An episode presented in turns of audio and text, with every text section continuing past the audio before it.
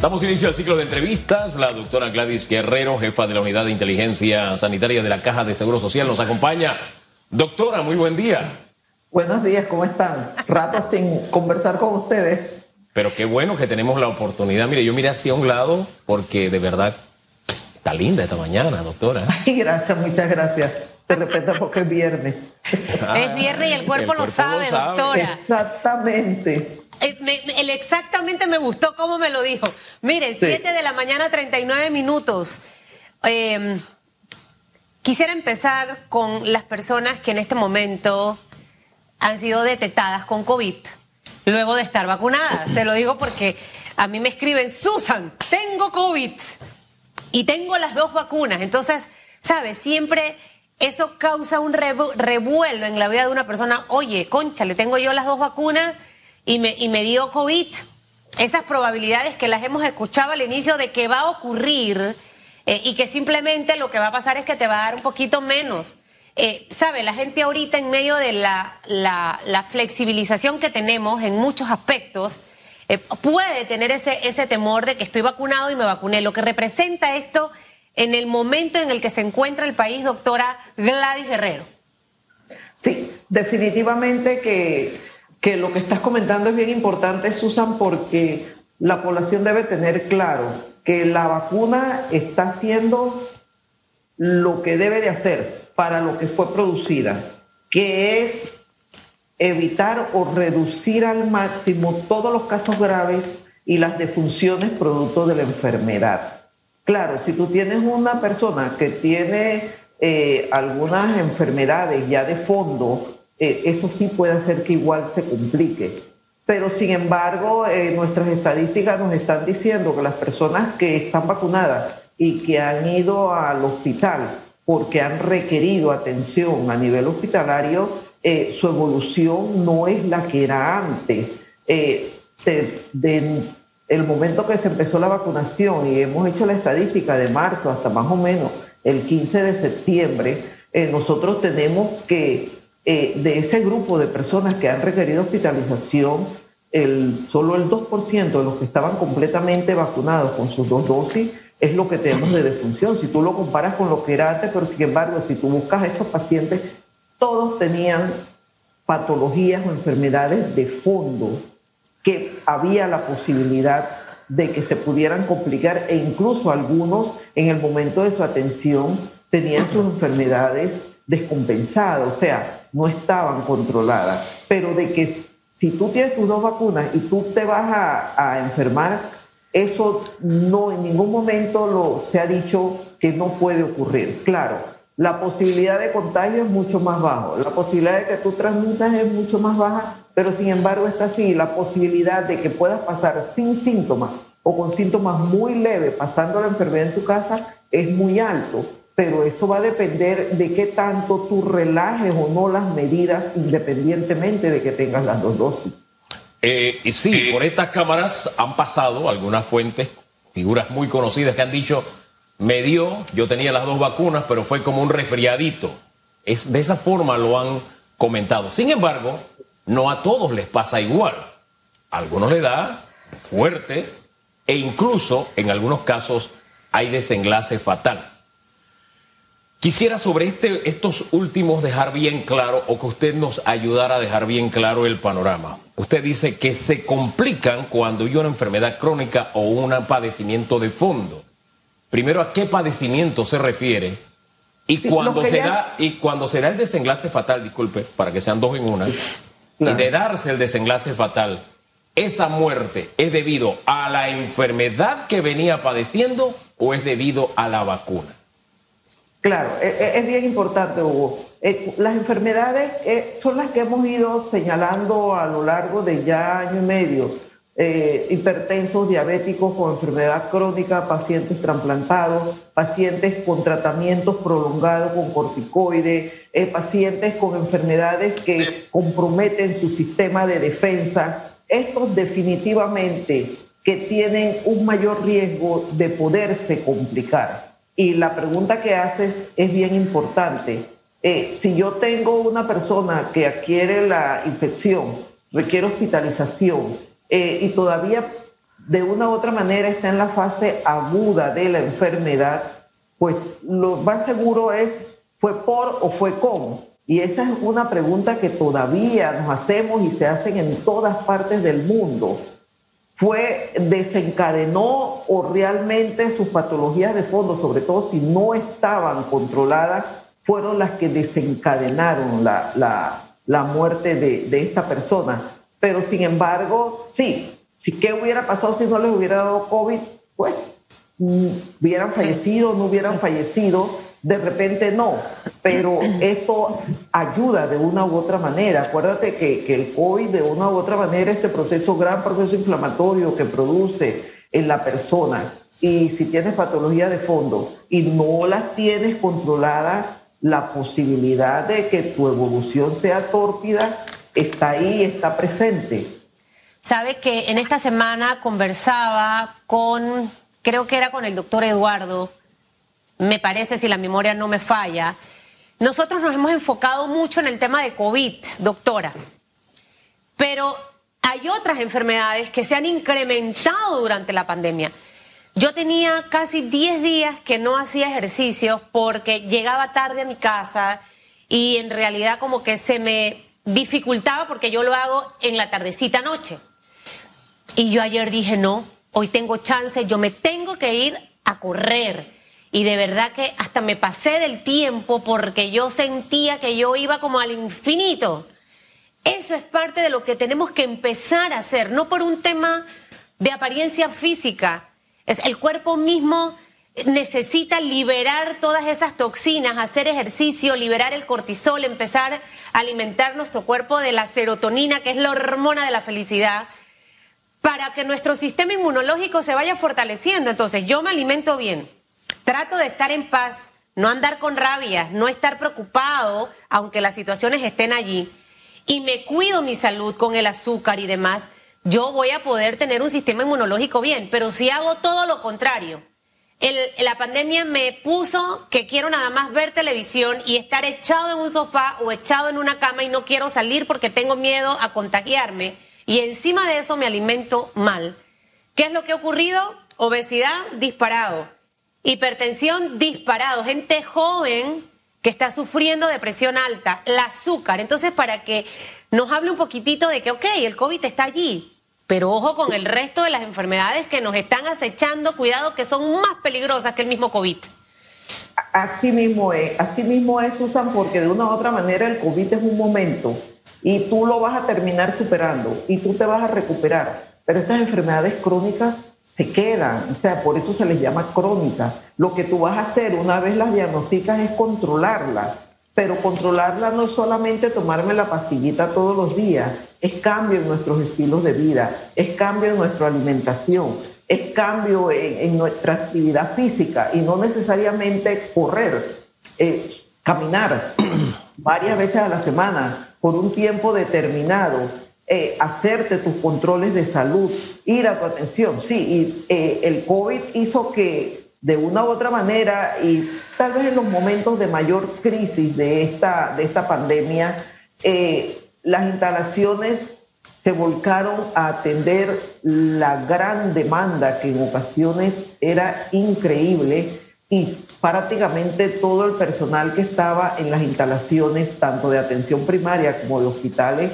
era, esta, era el manejo de la pandemia. Eso no significa que no se atendieron las otras morbilidades. Siempre hubo camas para las otras morbilidades, siempre se les dio atención, pero sin embargo a nivel de atención primaria, sí las personas dejaron de acudir. Pudo ser comprensible por el temor, pero sin embargo ya tú puedes ver que en las instalaciones de salud el volumen de personas que están acudiendo a atenderse, atenderse sus patologías de, de fondo, atenderse cualquier otra morbilidad que tenga, ha aumentado de manera significativa. Incluso el personal médico que estaba asignado para atender no COVID ha tenido que incrementarse porque la demanda ha aumentado.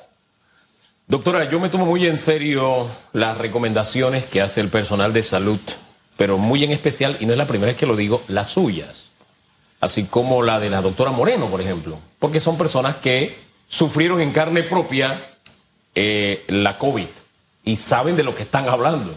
eh, porque lo han vivido como profesionales de la salud, pero también han estado del otro lado de la acera. Triste y lamentablemente en este camino eh, hay una ideología que es la de los antivacunas, eh, que eso es algo permanente, eso no nació ahora. Hay gente que montado en esto por años, por décadas, dice yo no me vacuno. Y eso se transmite en algunos casos de generación en generación. Eso es como una religión, por llamarlo de alguna forma, es una ideología. Pero han encontrado terreno fértil en personas que de pronto tienen temor, de pronto tienen muy buena fe, de pronto se creen todo lo que reciben, ¿verdad? Y cada vez que alguien me responde, bueno, como ya hemos dicho, como usted dijo hace un rato, como ya hemos dicho, es que hay que seguirlo diciendo, porque hay gente que, que parece mentira, hoy tiene miedo. Como decía el doctor Pascale, me mandan un habeas data para que yo les demuestre que el virus existe a estas alturas todavía. ¿Cuál sería la mejor recomendación que usted le daría a una persona que a estas alturas duda de lo que las cifras dicen. Mire lo que ha pasado.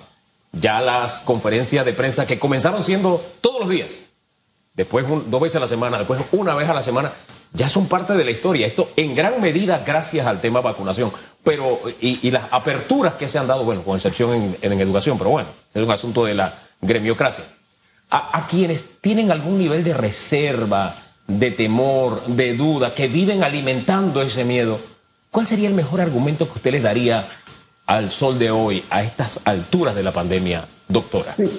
Sí, Hugo, fíjate, yo creo que, que, lo mejor que se les puede señalar a esta población, esta población que todavía rechaza la vacuna, hace movimientos para que las personas no se vacunen, es que vean la realidad, las cifras no engañan, o sea, eh, es imposible eh, todos los días decir que está ocurriendo algo cuando no es así, tenemos las estadísticas eh, existe la evidencia. Incluso ha habido personas que de una u otra manera han enfermado no vacunadas. Unas han podido sobrevivir, otras no. Y las que han sobrevivido lo dicen.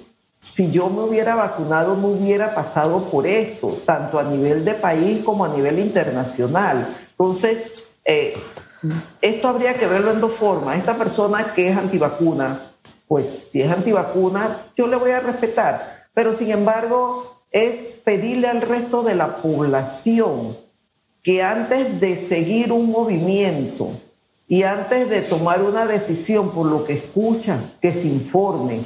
De COVID hay mucho, mucho que leer. Y pues el acceso a, las redes o a Internet, a literatura de, organismos internacionales que manejan el tema, regentes en salud, tienen la suficiente evidencia, es que se informen antes de tomar una, una decisión y no solamente, incluso porque yo lo esté diciendo, sino porque yo me informé, yo busqué el dato, yo encontré lo que yo quería y ver al resto de las personas. ¿Cuántas personas me han dicho, sí, me enfermé, pero tenía mis dos dosis? Y la mayoría la pasan, la pasan en su casa haciendo aislamiento. Entonces, yo creo que a esta altura ya no hay otra cosa que buscar la información, buscar las fuentes oficiales, tener el dato y tomar decisiones, pero no tomar decisiones porque un grupo dice no te vacunes, que te, va a afectar tu ADN, que te están inyectando un chip para que saber de tu vida el resto de lo que te quede. O sea, no, o sea, hay que de una u otra manera realmente creer en la ciencia. La ciencia existe, la investigación existe y para eso es, para tener datos que nos permitan a nosotros tomar decisiones. Hemos bajado la cantidad de personas contagiadas, esa es una realidad. Hemos también disminuido la cantidad de personas en sala de cuidados intensivos. Eh, y definitivamente que esto representa para muchos la esperanza de que poco a poco Panamá, doctora, vaya recuperando esa, esa, esa vida cotidiana a la que estábamos acostumbrados antes. En medio de todas estas flexibilizaciones, el reiterar a la población de lo que sí debemos mantener, eh, porque he visto a mucha gente siendo un poco flexible con el tema del uso de la mascarilla porque tengo las dos vacunas. Eh, y que en realidad esto no representa nada, porque hay gente vacunada que igual se contagia. y al final puede ser transmisor de, de COVID. Así es, mira, Susan, lo que pase de aquí en adelante va a depender principalmente de cada uno de nosotros, de lo que hagamos. Como autoridades de salud hemos tenido año y medio haciendo y cumpliendo con nuestra responsabilidad. Si tú me dices en este momento que ya llevamos cinco o seis semanas eh, con una disminución sostenida en los casos, eh, estamos nosotros y seguimos preparados a nivel de nuestras instalaciones, a nivel de nuestros hospitales. Tenemos las camas que se van a necesitar si esto volviera a incrementarse. Pero ¿de quién va a depender? Ya no va a depender de salud. La información se tiene, la información la población se le ha dado la información, se le ha comunicado. Entonces ya sabe lo que tiene que hacer. Ya clarito. El problema es que a veces algo congruente, tú sabes lo que tienes que hacer, pero sin embargo no lo haces no hay que relajar las medidas. Independientemente del nivel de infección en el que estemos, hay que seguir cumpliendo las medidas de bioseguridad. Y tenemos ahora un complemento para esto, que es la vacuna. Todo aquel que está en el grupo que se pueda vacunar, acuda a vacunarse. Ya no hay las restricciones de antes, donde tú vayas en los malls, si tú no estás vacunado y eres de los grupos que se puede vacunar, te van a vacunar. Entonces, y aquellos que nada más tienen una dosis, porque tenemos personas rezagadas que se pusieron una dosis y no se han puesto la otra, que acudan a vacunarse.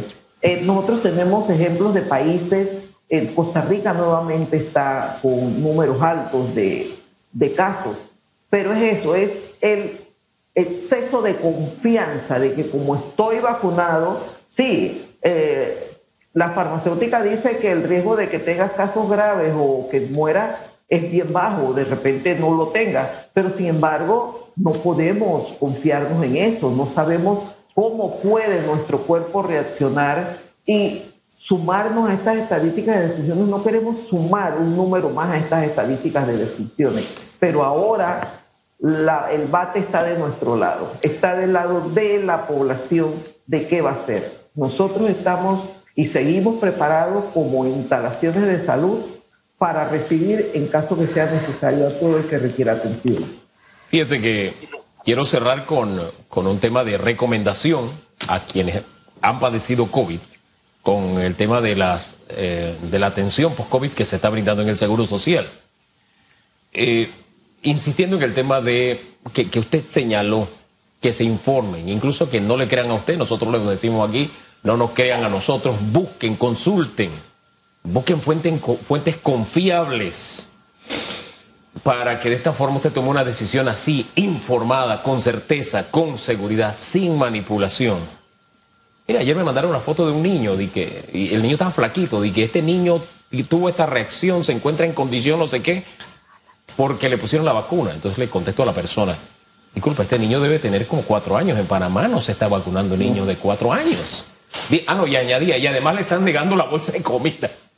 Yo le digo, esto es simplemente una mentira. Es que yo lo recibí y por eso lo comparto.